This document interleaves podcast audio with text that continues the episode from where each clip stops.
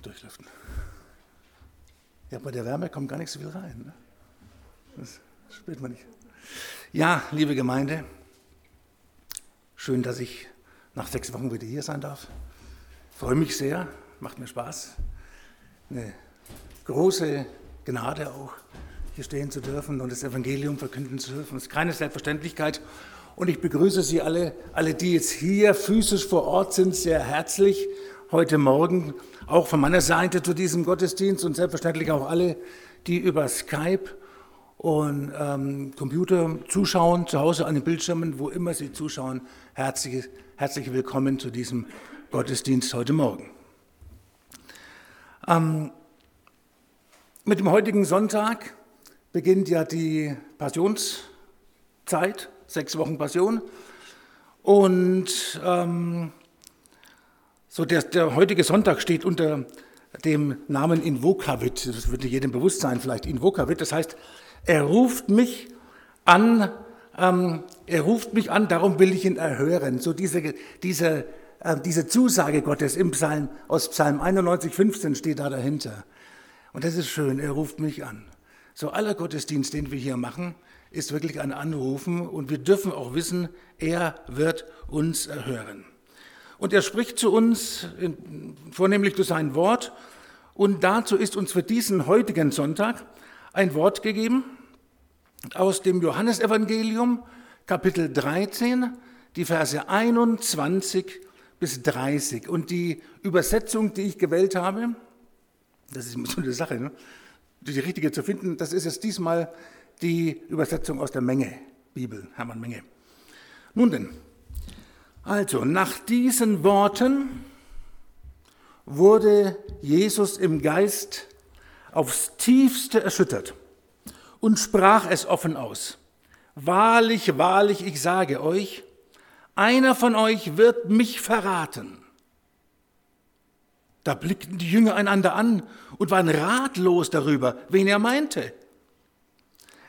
Es hatte aber einer von seinen Jüngern bei Tisch Platz an, seiner, an der Brust Jesu, nämlich der, den Jesus besonders lieb hatte.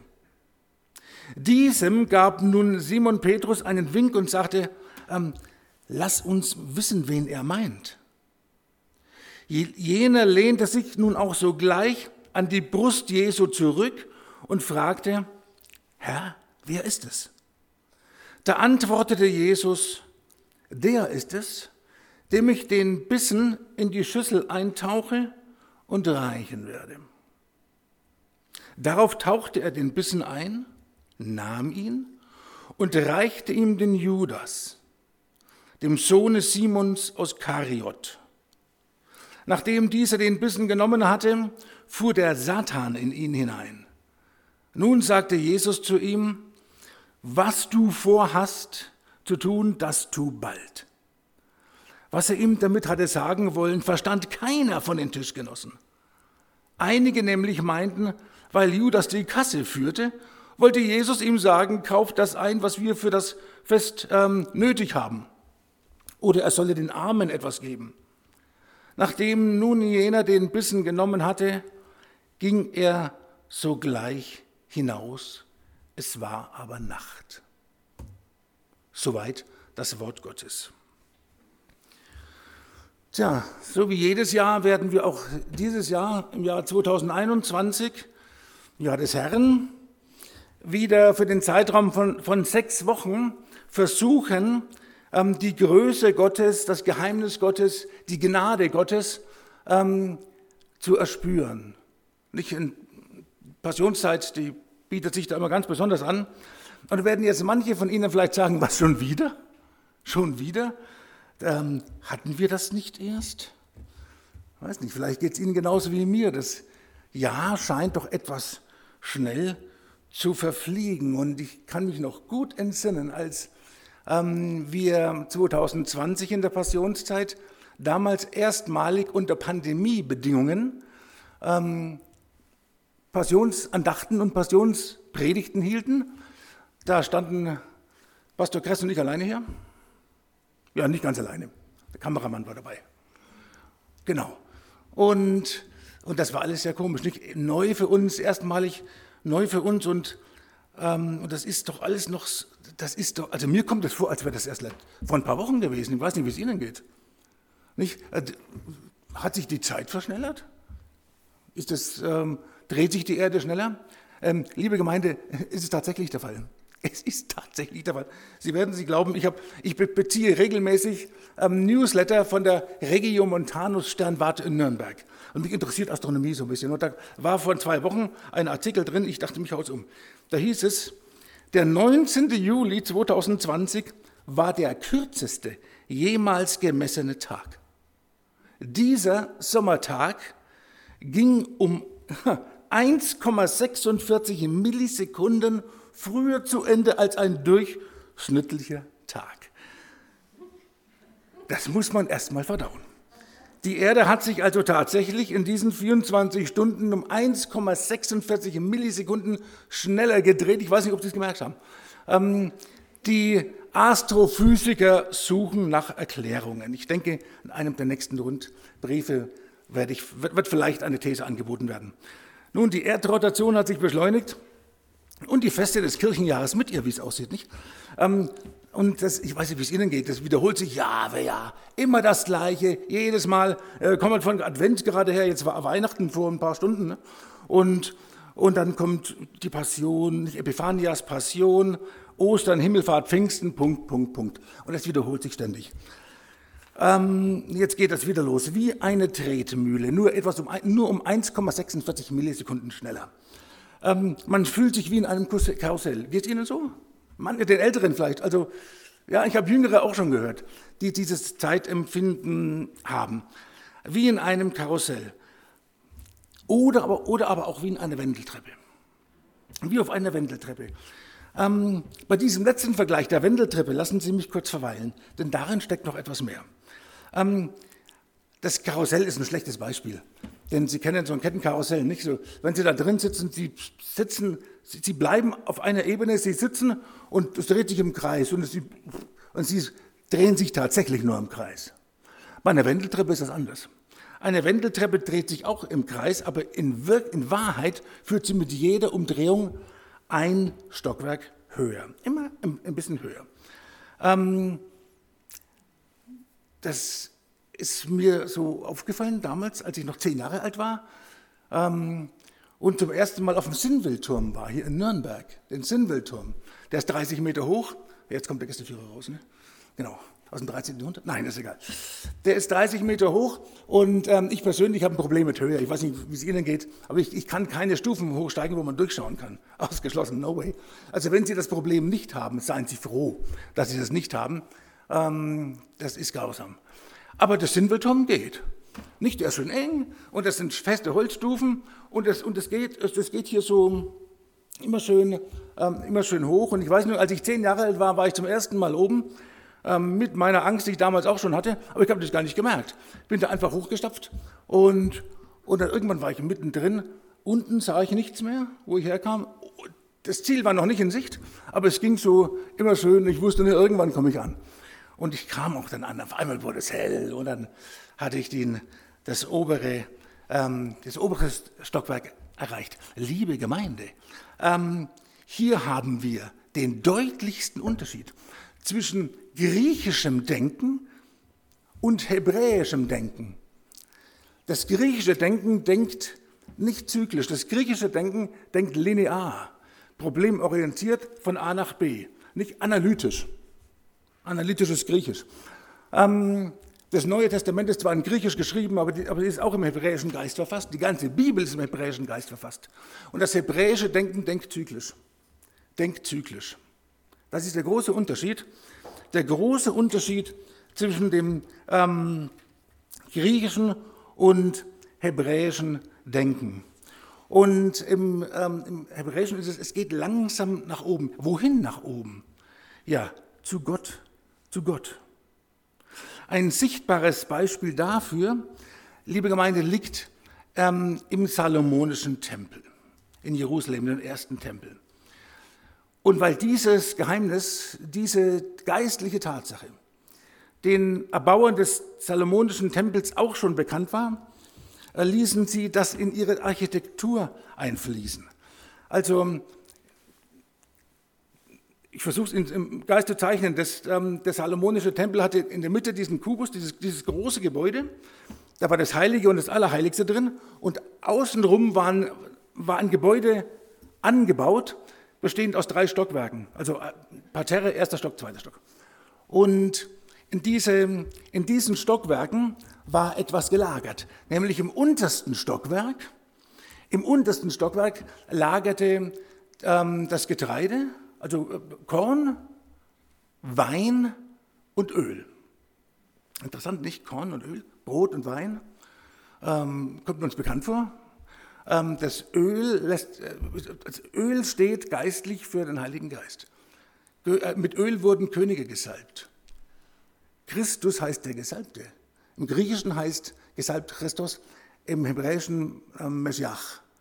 Und, das, ist, und das, war, das war im untersten Stockwerk. Dann im, im etwas höheren Stockwerk, im ersten Stockwerk, das war, das war der Aufenthaltsraum der Priester und der Leviten. Und noch ein Stockwerk höher befand sich die, die Schatzkammer, ähm, der, der Tempelschatz, die Schatzkammer des Tempels. Dort waren die Schätze gelagert. Ähm, und man kam von einem Stockwerk zum anderen mit einer Wendeltreppe. Das ist interessant. Woher wissen wir das? Ja, woher wohl aus der Bibel? Ich lese ganz kurz aus dem 1. Könige 6, Vers 6. Äh, fortfolgende. Das untere Stockwerk war 2,5 Meter breit, das mittlere 3 Meter und das oberste Stockwerk 3,5 Meter. Mit jedem höher gelegenen Stockwerk trat die Tempelmauer etwas zurück und der Raum wurde breiter. Mit jedem Stockwerk nach oben wurde der Raum weiter. Und in Vers 8 heißt es hier im ersten Könige, und dort führte eine Wendeltreppe zum mittleren und oberst, oberen Stockwerk hinauf. Das war damals natürlich nicht in Metern gerechnet, ähm, sondern in Ellen. Ist auch interessant. Das unterste Stockwerk hatte fünf Ellen. Dort, wo die Priester waren, der Aufenthaltsraum war sechs Ellen und der obere sieben Ellen. Sechs Ellen. Sechs, sechs ist in der Bibel die Zahl des Menschen. Na, Gott hat den Menschen an sechs Tagen erschaffen. An sechs Tagen. Sex ist ganz neben, äh, es ist auch die Zahl des Menschen. Mein Bruder ist Fotograf, der hat mir das vor Jahren, ja, Jahrzehnten mal erklärt, ähm, dass so die, die, die Proportion des Menschen ist 1 zu 6. So als Künstler, als Fotograf weiß man sowas. 6. Und 7 ist die, ist die, ähm, ja, die Vollendungszahl Gottes. Gott hat die Schöpfung am siebten Tag vollendet und hat dann ähm, geruht von seinen Werken. Mit jedem Stockwerk wurde es etwas breiter. Aber um hier nicht noch mehr zu, so Ihre Fantasie zu strapazieren, ich werde heute ausnahmsweise auch mal mit einem Medium arbeiten. Ich habe nämlich einen kleinen Film gefunden. Ich habe lange gesucht, um das irgendwie, ich wollte Ihnen das visuell zeigen, nach Bildern. Ich habe kaum Bilder gefunden, die das zeigen, aber ich habe einen kleinen, einen, einen Videoclip gefunden, der genau das auf den Punkt, Punkt bringt. Lehnen Sie sich zurück und genießen Sie die nächste Minute Film ab.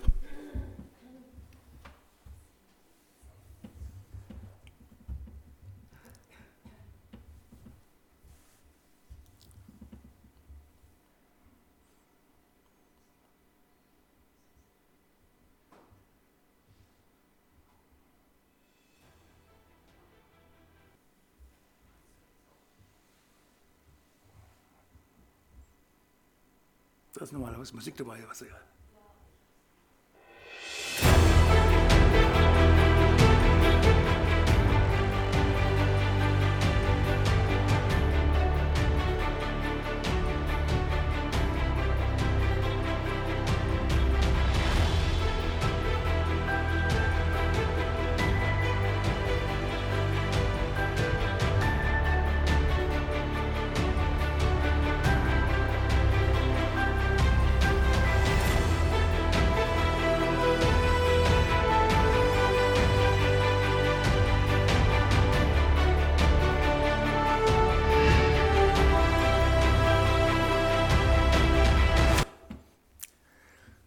kurzer Ausschnitt nur, aber äh, man kann sich vielleicht ein bisschen vorstellen, es gibt ja keine Fotos aus der Zeit, nicht? Aber so ein Videoclip erstellt nach den Angaben der Bibel kann so ein bisschen helfen. Wir sind ja doch sehr visuelle Menschen.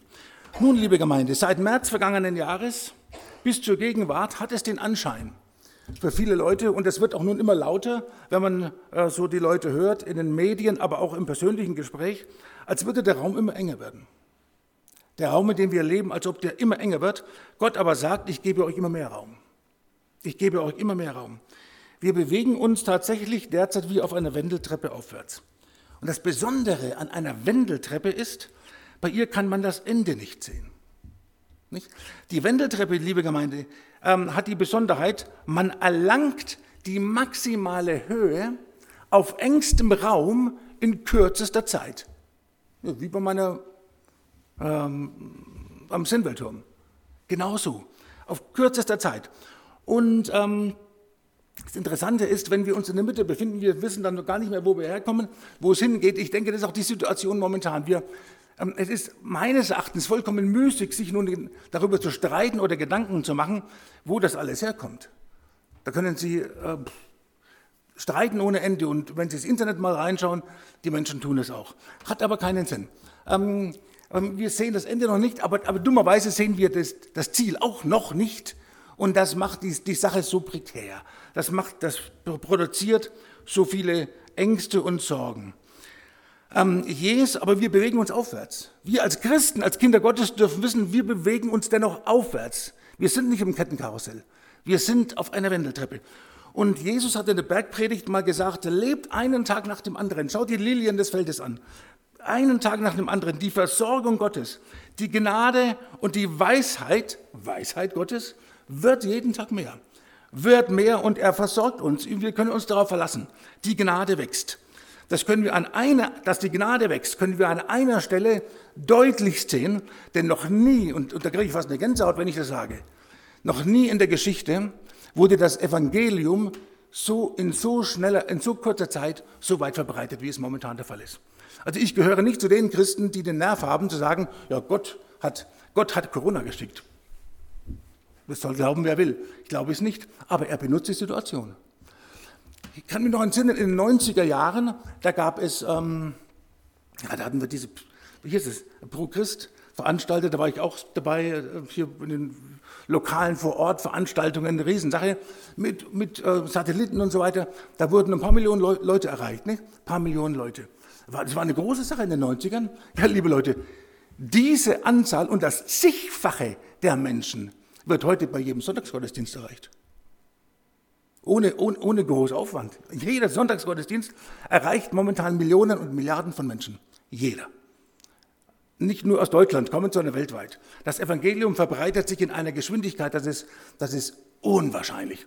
Und ähm, naja, Matthäus hat ja mal gesagt, Matthäus 24, ähm, Vers 14 lesen wir, und es wird gepredigt werden, das Evangelium vom Reich in der ganzen Welt zu einem Zeugnis über alle Völker. Und dann wird das Ende kommen. So, nun werden Sie fragen, nach der Einleitung, was hat das alles mit dem Predigtext zu tun? Hat das überhaupt was mit dem Predigtext zu tun? Nun, die Jünger treffen sich am Vorabend von Jesu Kreuzigung im sogenannten Cenaculum. Das so nennt man den Abendmahlsraum in Jerusalem. Können wir heute noch besichtigen, wer schon mal in Jerusalem war, hat ihn vielleicht besichtigt. Wann fand das statt? Am Vorabend von Karfreitag. Also ich muss dazu sagen, das ist es, wir sind mittendrin im hebräischen Denken, dass ähm, der Tag beginnt in Israel und im hebräischen Denken nicht wie bei uns, wir sind es gewohnt, von, von 0 Uhr zu 0 Uhr. Ne? Also der 24-Stunden-Tag beginnt um 0 Uhr 1 und endet um 24, ähm, also 24 Stunden. Das ist, das ist bei den Juden anders. Der Tag beginnt um 18 Uhr am Vorabend. Deshalb beginnt das Passafest auch immer abends vorher. Das ist vielleicht für manche ungewohnt, die, das, die da jetzt nicht so, äh, wenn sie das hören von jüdischen Freunden vielleicht, aber der, das, der jüdische Tag beginnt von Sonnenuntergang zu Sonnenuntergang. Ja? Klammer auf, aus diesem Grund ähm, macht es auch einen Sinn, wenn wir hören, äh, Jesus ist am dritten Tage auferstanden. Was ich, wenn manche vielleicht sich schon mal gefragt haben, was heißt am dritten Tage? Wann ist er gestorben? Am Karfreitag? Karfreitag auf Samstag, Samstag auf Sonntag? Ich lese bloß zwei. Das wollen wieder griechisch rangehen. Und das Hebräische ist von Donnerstag auf Freitag, Freitag auf Samstag, Samstag auf Sonntag. Und da steht er auf. Da ist die Auferstehung am dritten, am dritten Tag. Ja, und diese und die Geschichte, die wir heute, den Predigtext, den wir haben, lässt den letzten Tag, das ist spannend, den letzten Tag Jesu auf Erden beginnen.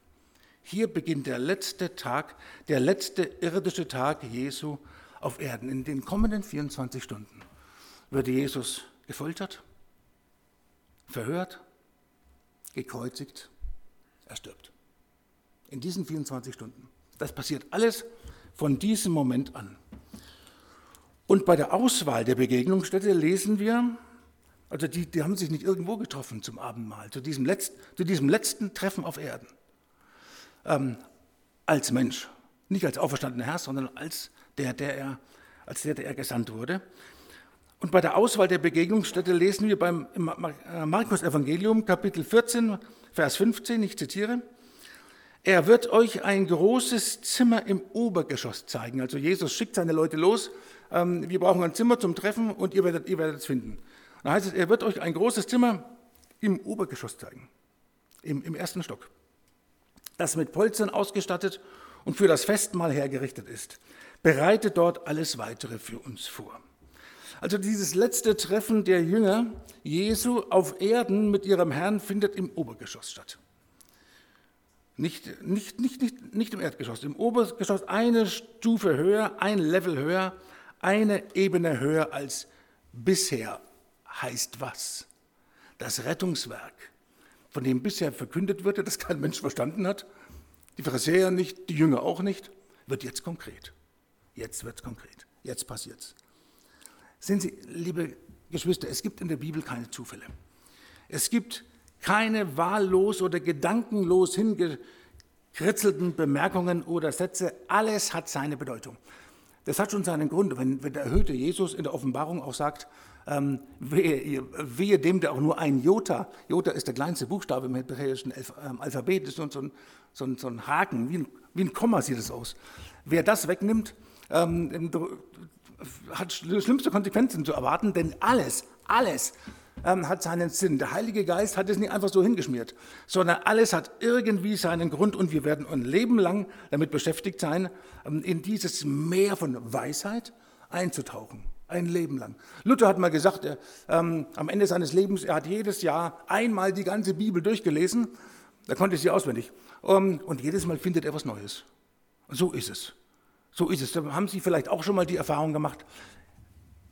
Eifrige Bibelleser erkennen, Mensch, das habe ich schon hundertmal die Geschichte gelesen und jetzt erst wird mir das klar. Manche Sachen. So ist es. Und nun bei dieser letzten Zusammenkunft sitzen die Jünger mit Jesus also im oberen Raum zusammen und da passieren bemerkenswerte Dinge. Zum Beispiel das Abendmahl. Das Abendmahl Jesu. Was heißt es? Im Abendmahl verbindet sich Jesus mit Korn nicht? Und Wein, mit Brot und Wein. Aus Korn wird Brot, Wein. Und er hat, er hat es ja während seiner Verkündigung schon oft gesagt. Ich bin das Brot des Lebens. Mein Fleisch ist die rechte Speise, mein Blut ist der rechte Trank. Da hat er sich ordentlich Feinde gemacht. Also er wurde da im Johannesevangelium, lesen wir das, ordentlich angegriffen, weil die sagten, ähm, Jesus lädt zum Kannibalismus ein. Und das ist natürlich nicht der Fall. Die haben nur nicht kapiert, was Jesus meinte. Und, und jetzt wird es konkret. Jesus verbindet sich jetzt mit Brot und Wein. Nicht?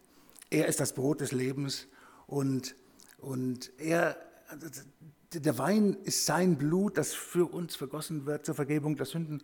Nicht? Solches tut, so oft ihr trinke zu meinem Gedächtnis. Und hier, hier wird es konkret. In beiden Elementen, mit beiden Elementen verbindet er sich, damit wir bis heute seine physische Nähe haben. Physische, seine geistliche sowieso, wenn wir wiedergeboren sind. Aber das ist neu und ungewöhnlich. Was jetzt hier, hier in diesem Raum äh, passiert, ist neu für die, für die Gemeinde. Zweitens, wir lesen von der Fußwaschung. Nicht? Also Fußwaschung heißt, also Jesus zieht seinen Übergewand aus, bindet sich den Sklavenschurz um und fängt an, seinen Jüngern die Füße zu waschen. Damit, was macht er damit? Er stellt damit weltliche, irdische Hierarchien auf den Kopf. Nein, vom Kopf auf die Füße. So muss man sagen. Denn wir sind es gewohnt, unsere weltliche Hierarchie heißt, hier, hier ist oben und hier ist unten und wer oben ist, ist Chef und wer unten ist, ist Depp. Und ähm, sogar beim im Matthäus-Evangelium und bei Markus lesen wir, dass zwei seiner Jünger, Johannes und Jakobus nämlich, ähm, ihn mal kurz, kurz vor diesen Ereignissen noch gefragt haben, also bei Matthäus ist es die Mutter der beiden Donnersöhne, dürfen meine Söhne im Himmel mal neben dir sitzen, links und rechts? Jesus sagt, du weißt nicht, worum du bittest. Können Sie den Kelch trinken, den ich trinke? Können Sie mit der Taufe getauft werden, mit der ich getauft werde? Ja. Also Sie merken schon, dass das Verständnis der Jünger ist ähm, auf sehr niedrigem Niveau. Und, und jetzt zeigt, und jetzt, jetzt auf einmal ähm, dreht Jesus den Spieß um und, und er ist der Sklave und er zieht den Sklavenschutz an und wäscht seinen Jüngern die Füße. Jesus zeigt sich hier also von einer Seite auf diesem, bei diesem letzten Treffen in diesem, in diesem Abendmahlsraum den Jüngern von einer Seite, die vollkommen unbekannt und auch unerwartet ist. Und in dieser letzten Stunde seines irdischen Lebens, äh, diese, diese, dieser letzte Tag, die letzten 24 Stunden haben nichts, gar nichts mit jener Herrlichkeit zu tun, die alle vom Messias erwartet haben. Gar nichts. Und wir lesen in Vers 21, nach diesen Worten wurde Jesus im Geist aufs tiefste erschüttert und sprach es offen aus. Wahrlich, wahrlich, ich sage euch die Wahrheit. Einer von euch wird mich verraten. Also das ist nicht nur ein bisschen Angst. Das, Jesus ist zutiefst erschüttert. Jesus fühlt die Angst, die auf ihn zukommt, die, ähm, der, über die Ereignisse, die auf ihn zukommen. Jesus fühlt die Aufgabe, die er der, für die er in die Welt kam, die fühlt er noch zum Greifen nahe. In den nächsten 24 Stunden wird es passieren. Ich habe meinen letzten Tag, Herr Jesus weiß das, meinen letzten Tag und jetzt passiert es. Aber es ist ein Weg, den nur er gehen kann. Den nur er gehen kann. Ja, er kann Nein sagen. Dann bleibt die Welt unerlöst. Aber, aber er, er, geht, er, er, geht, diesen Weg, aber er, macht es nicht lockerlässig. Er ist betrübt. Es ängstigt ihn. Er fühlt, wie sehr diese Welt, die Jesus gerade im Begriff ist zu überwinden, ihm noch zusetzen wird. Kurz vorher hat Jesus auch gesagt, ich bin in die Welt, also ähm, er, in der Welt habt ihr Angst, dachte zu seinen Jüngern, aber ich habe die Welt überwunden. Jetzt ist er gerade, der, der sprach in der Vergangenheitsform als ob das schon passiert ist. Jetzt passiert es. Jetzt passiert es. Jetzt steht es an und ihm wird klar, wie sehr ihm diese Welt noch zusetzen wird, die er im Begriff ist zu überwinden. Aber das ist ein Kelch, der ihm aufgetragen ist. Deshalb kam er in die Welt. Jesus kam nicht in die Welt, um sich selbst zu verwirklichen, nicht um, um maximalen Gewinn, ähm, maximale Gehälter zu bekommen, maximalen Gewinn zu erzielen. Jesus kam in die Welt, um zu retten. Um zu retten. Das war der, Jesus He came to die. Er kam letztlich, um zu sterben. Und die Jünger verstehen nichts, gar nichts. Ähm, die haben nicht die leichteste Ahnung, was da passiert. Ja, sie verstanden auch nichts, als er ihnen sagte, wahrlich, wahrlich, ich sage, einer von euch wird mich verraten. Allgemeine Verwirrnis. Wer ist gemeint? Vers 26 heißt es, der ist es, dem ich den Bissen in die Schüssel eintauche und reichen werde. Das ist auch so ein interessanter äh, Satz. Die, der ist es, dem ich den Bissen in die Schüssel eintauchen werde. Ähm, diese Handlung, liebe Gemeinde, ist mehr als nur eine Geste. Denn in dieser Handlung steckt eine Botschaft. Und zwar jene, Jesus taucht das Brot zusammen mit dem in die Schüssel, der ihn verrät. Kurz vorher hat er sich mit dem Brot verbunden. Ich bin das, ich bin das Brot des Lebens. Ich bin das Brot des Lebens. Das, übrigens, das griechische Wort für eintauchen, das wir hier in dem, ähm, im griechischen Neuen Testament haben, heißt Bapso. Kommt Ihnen vielleicht bekannt vor, im Englischen Baptize, im Deutschen Taufen. Könnt ihr euch mit der Taufe taufen lassen, mit der ich mich taufen lasse? fragte er noch. Äh, die zwei Jünger, die zu seiner Seite sitzen wollten. Jesus taucht mit dem Sünder in dieselbe Schüssel, er gibt ihm sogar noch das Brot. Er gibt ihm das Brot und taucht es in die Schüssel. Eben noch hat er gesagt, dass er sich mit dem Brot verbunden hat, dass er das Brot des Lebens ist und jetzt vor den Augen aller taucht er in diese Schüssel rein. Das heißt, da, steckt noch mehr drin. Also ähm, die, die, Hauptaussage meines Erachtens ist die, dass ähm, Jesus ähm, demonstriert damit, ja, ich tue das freiwillig. Das ist ein, was jetzt die nächsten 24 Stunden auf mich zukommt, ist schrecklich. Aber ich tue es freiwillig. Also, wenn Sie hören, ja, Jesus wurde am Karfreitag ermordet, dann ist das falsch. Zumindest laut, äh, nach dem Johannesevangelium definitiv. Denn das Johannesevangelium ist jenes Evangelium von den Vieren, das am deutlichsten herausarbeitet, dass Jesus der Aktive ist, nicht der Passive. Jesus wird nicht ermordet, sondern er gibt sein Leben freiwillig. Er erleidet es nicht passiv, sondern handelt aktiv. Das, was jetzt auch an Schrecklichem passiert, ist alles von ihm so gewollt. Es ist grausam und er hat Angst davor, aber er tut es.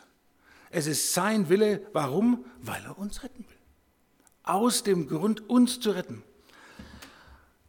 Nun, der Text geht weiter. Die anderen Jünger haben immer noch nichts verstanden und wir lesen in Vers 23.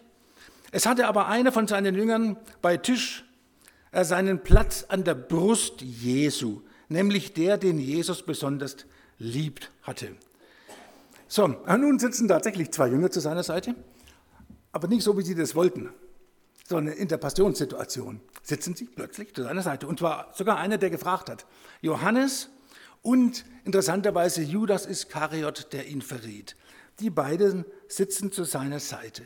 Und von Johannes, ja, Johannes wird hier interessanterweise ähm, ja, ganz seltsam beschrieben, nicht? Der, der den Jesus lieb hatte, den Jesus besonders lieb hatte, ähm, ist daraus zu schließen, dass Jesus die anderen Jünger nicht so lieb gehabt hat? Hat er nur Johannes geliebt? Oder, und die anderen nicht? Ist das der Schluss? Keineswegs, liebe Gemeinde. Aber ganz offensichtlich wusste Johannes mehr als alle anderen Jünger, dass er von Gott, dass er von Jesus geliebt wurde. Und dieses Wissen um sein Geliebtsein von Gott, dieses Wissen hat sich bei dem Johannes so verinnerlicht, dass es sein ganzes, ähm, dass es zu seinem Selbstverständnis wurde, das hat sein Wesen geprägt, es hat vor allen Dingen seinen Namen geprägt. Er nannte sich dann nämlich immer ähm, derjenige, den Jesus liebt. So sehr hat er sich mit dieser Liebe zu ihm identifiziert. Also diese Bezeichnung finden wir nur im Johannesevangelium. Die anderen Evangelien benennen ihn nicht so. Sind auch von anderen Leuten geschrieben worden. Aber als Johannes, der selber der Autor dieses Evangeliums ist, der kann sich in seiner Faszination darüber, dass er so sehr geliebt ist von Jesus, nur selbst so bezeichnen, der den Jesus geliebt hat. Das bin ich. Von Johannes hören wir, das ist auch interessant, keine vollmundigen Bezeugungen über seine Liebe und Opferbereitschaft für Jesus an keiner einzigen Stelle. Aber Johannes wird auch nicht müde, immer und immer wieder zu bezeugen, wie sehr er von Jesus geliebt ist. Liebe Gemeinde, das macht einen gewaltigen Unterschied. Einen gewaltigen Unterschied. Der Name Johannes bedeutet ja auch etwas. Der Name Johannes bedeutet von Gott geliebt. Von Gott geliebt. Und das war die Kraftquelle und das Ruhekissen für Johannes. Er wusste sich geliebt. Das, diese Liebe, diese aus dieser Liebe resultierende Kraft ließ den Johannes zusammen mit der Maria am Karfreitag tatsächlich auch vor dem Kreuz stehen. Direkt vom Kreuz stehen, während die anderen Jünger alle schon das Weite gesucht haben. Die waren alle schon weg, von denen hat keiner mehr was gesehen. Johannes stand noch da. Ähm, bei Petrus war das nicht ganz so. In Vers 24 lesen wir hier in unserem Text, diesem, also Johannes, gab nun Simon Petrus einen Wink und sagte ihm, lass uns wissen, wen er meint. Das ist interessant. Also wir, wir hören daraus, Petrus saß physisch weiter entfernt von Jesus als Johannes. Johannes lehnte an seiner Brust, Petrus saß etwas weiter, aber Petrus war auch innerlich weiter entfernt von Jesus, denn ähm, er hat Jesus nicht persönlich gefragt, hätte er auch machen können. Nein, er ist zu Johannes gegangen. Was meint er denn? Nicht? Was meint er denn? Und ähm, das, ist, das, ist, das sind diese beiden Typen, die werden hier, hier in unserem Predigtext so herauskristallisiert. Der Jünger Johannes, liebe Gemeinde, der steht in seinem ganzen Evangelium für diejenigen, die sich von Jesus geliebt wissen. Jesus Johannes steht für die Gnade. Johannes steht fürs Nehmen. Fürs Nehmen. Der Name Petrus bedeutet auch etwas. Petrus bedeutet Stein oder Fels. In diesem Kontext ist es der Stein des Gesetzes. Also die zehn Gebote wurden ja in Stein gemeißelt und die, die, die zehn Gebote, die, die ähm, Tafeln, die steinernen Tafeln sind auf Stein, aus Fels. Und Petrus steht hier für Jesus zu lieben, zu geben, ihm nachzufolgen und zwar aus eigener Kraft. Was hat der Petrus vorher sich aufgebaut? Ja, das soll dir nicht widerfahren, Kreuzigung und so. Das soll dir alles nicht widerfahren. Ich bin bereit, mit dir bis in den Tod zu gehen. Und so weiter und so weiter. Ähm, gut, also okay, das blieb bei Petrus nicht so. Der Petrus hat sich später auch gewandelt. Und das, aber die, zu dieser Phase der, der, der Geschichte, in diesem äh, Zeitpunkt der Geschichte war das bei Petrus noch so. Hier, hier, steht für Pet, hier steht Petrus für das Gesetz. Petrus steht fürs Geben. Ja? Ich gebe meine Liebe für dich, ich gebe alles. Ich bin, ne? und, und Johannes steht fürs Nehmen. Liebe Gemeinde, in dieser Hinsicht symbolisieren Petrus und Johannes zwei vollkommen verschiedene Sorten von Christen. Also wer mit seiner Liebe für Gott prahlt, der ist wie Petrus. Wer mit Gottes Liebe zu sich prahlt, der ist wie Johannes. Das sind die zwei grundlegenden Typen, die es bis heute übrigens gibt, die bis heute zu beobachten sind in den Gemeinden. Und ähm, ja, und dann Petrus, was passierte mit Petrus, der mit seiner Liebe für Gottes so prahlte? Noch bevor die Nacht vorbei war, ertappte sich Petrus, wie er fluchend leugnete, Jesus überhaupt jemals gekannt zu haben. Soweit, so viel zur Liebe Gottes. Petrus zu Gott. Der starke Petrus wurde plötzlich ganz schwach und angefochten. Wer auch noch ganz schwach und angefochten wurde, war Judas Iskariot. In Vers 27 lesen wir, nachdem dieser den Bissen genommen hatte, fuhr der Satan in ihn hinein. Liebe Gemeinde, es ist erschreckend zu sehen, wie etwas Gutes, etwas Heiliges vom Feind Gottes, vom Satan in sein Gegenteil verkehrt wird. Der Teufel dreht alles um. Das, auch das erleben wir bis heute. Für, für den Feind Gottes ist Gutes schlecht und Schlechtes gut. Das erleben wir bis heute.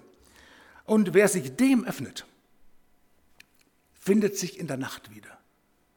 Findet sich in der Judas kehrt Jesus, Jesus den Rücken zu und es heißt hier, es war aber Nacht. Und diese Nacht beschreibt hier mehr als nur eine späte Abendstunde, liebe Gemeinde. Da geht es nicht nur um eine fortgeschrittene Abendstunde, sondern um die Gottverlassenheit. Ohne Jesus herrscht Nacht. Aber mit und in Jesus ist es Tag. Und wir sind auf der Siegerseite. Nicht, weil wir so stark sind, sondern weil Christus so stark ist. Weil er so stark ist und uns so stark liebt. Nun ist eines wichtig, liebe Gemeinde. Wir dürfen Tag und Nacht nicht von unseren Gefühlen und Umständen abhängig machen, in denen wir uns gerade befinden. Auch nicht von, von dem C-Wort, ich will es nicht wiederholen, ich kann es auch nicht mehr hören. Ja, auch nicht, auch nicht von, dem, von der Situation, in der wir uns gerade befinden.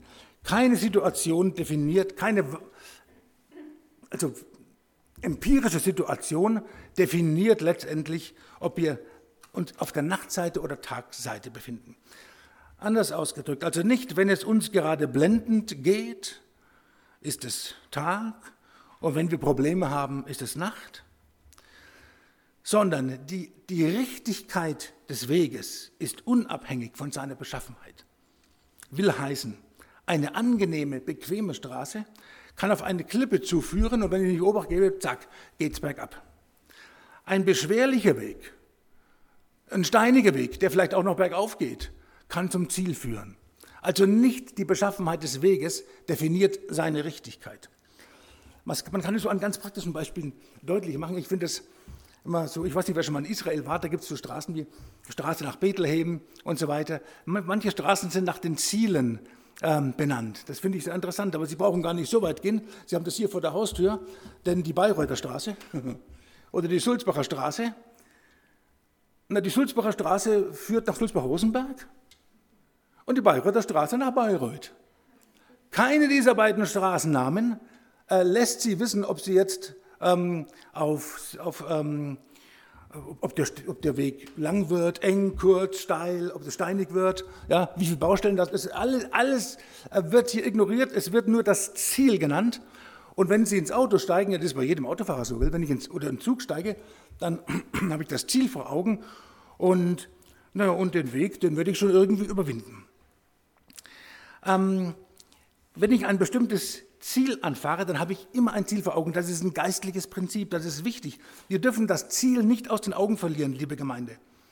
Wenn du dich auf dem richtigen Weg befindest, liebe Schwester, lieber Bruder, dann lass dich nicht vom Gelände entmutigen. Ich weiß, das, ich weiß, das Gelände momentan, wenn wir Zeitung aufschlagen, wenn wir Nachrichten schauen, wenn wir alles das auf uns wirken lassen, was auf uns eintröpfelt, kann deprimierend sein und ernüchternd sein. Und viel, mir tun junge Leute so leid. Junge Leute, vor kurzer Zeit las ich, ähm, dass junge Leute in Spanien, das sind momentan ziemliche Aufstände, sagten eine junge Frau, wir haben doch keine Zukunft mehr. Wir haben doch keine Zukunft mehr, da können wir auch, zu, da können wir auch zuschlagen. Wenn wir den Fernseher anmachen, hat sie geschrieben, sehen wir nur Ungerechtigkeit. Und das ist so die, das Stimmungsbild vieler junger Leute in Europa und weltweit. Ähm, und ähm, lass uns das Ziel nicht aus den Augen bleiben. Lassen Sie sich nicht verwirren und kaputt machen durch die Situation, die sich momentan nach vorne drängt, breitbeinig und sagt, hallo, hier bin ich. Die Schätze befinden sich im oberen Stockwerk. Machen Sie sich bitte klar, dass Sie nicht in einem Kettenkarussell sitzen. Viele, viele Menschen kommen gerade die, gerade die jetzige Situation vielleicht vor, das ist doch alles so sinnlos. Ja, das ist wie in einem Karussell, immer gleich, das ist stupide, dumpfsinnig und dumm. Nein, vergessen Sie das. Wir sind auf einer Wendeltreppe. Alle. Und äh, wir, diejenigen, die die Kinder Gottes sind, für die führt der Weg in die oberste Kammer. Die Schätze befinden sich im obersten Stockwerk. Jesus war während dieser letzten Phase seiner Passion im Begriff, vom Abendmahlsraum, vom ersten Stock in den zweiten zu gehen. Dort, wo die Schätze sind. Er hat den Weg geebnet für uns. Und das gilt für heute.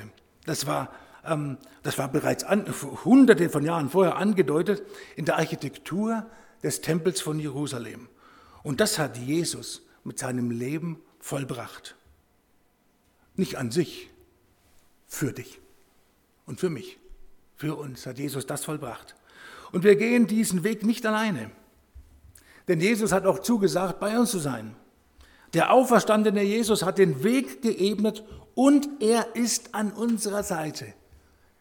Jetzt und heute, so lange, bis wir oben sind. Amen. Herr Jesus Christus, invocavit heißt dieser Sonntag. Interessant. Er ruft mich an, darum will ich ihn erlösen. In diesem wunderschönen Psalm 91 ist uns das zugesagt. Wir rufen dich an und darum willst du uns erlösen. Und wir rufen dich an. Wir rufen dich jetzt an. Wir rufen dich während der Woche an. Zu Hause im Bett, bei der Arbeit, zu Hause beim Kochen. Wir rufen dich an und egal, wo wir uns gerade befinden, du wirst uns erhören. Und du wirst bei uns sein. Und ich danke dir von Herzen, Jesus Christus, dass wir nicht alleine sind. Und ich bitte dich, ich bitte dich, ähm, schenkst, dass wir das Ziel nicht aus den Augen verlieren schenkst, dass wenn wir mit negativen und, und, und seltsamen, angsterfüllten Nachrichten bombardiert werden, jetzt erst recht dein, dein Ziel sehen. Denn wir sind nicht allein und du bist bei uns. Und das Leben ist nicht sinnlos. Und wir haben ein Ziel, wir haben eine Perspektive. Du bist die Perspektive. Schenk uns jedem Einzelnen diese Perspektive. Schenke Weisheit. Wohin ging es um Weisheit? Du hast gesagt, bittet um Weisheit und der Vater wird euch geben. Wir müssen nur bitten, wir tun es auch. Wir bitten jeden Tag, schenk uns Weisheit, die Gegenwart zu erkennen und nach vorne zu blicken. Herr Jesus, ich danke dir, dass du bei uns bist. Und ich möchte jetzt, Herr Jesus Christus, auch bitten für diejenigen, die dich noch nicht kennen, dass sie dich kennenlernen. Herr, ich danke dir. Ich danke dir, dass du mich liebst und für mich am Kreuz gestorben bist. Dein kostbares Blut reinigt mich von jeder Sünde. Du bist mein Herr und mein Retter, jetzt und für immer. Und ich glaube, dass du von den Toten auferstanden bist und dass du auch heute noch lebst. Dank deines vollbrachten Werks bin ich jetzt ein geliebtes Kind Gottes und der Himmel ist mein Zuhause. Danke, dass du mir das ewige Leben gegeben hast und dass du nun mein Herz mit deinem Frieden und deiner Freude erfüllt hast. Du bist bei mir und uns kann niemand mehr trennen. Wir haben, ich habe eine Perspektive in dir. Hab Dank und Amen. Amen. Wir werden jetzt noch ein Lied singen. Karl-Heinz weiß welches. Oder singen, was heißt singen? Wir werden es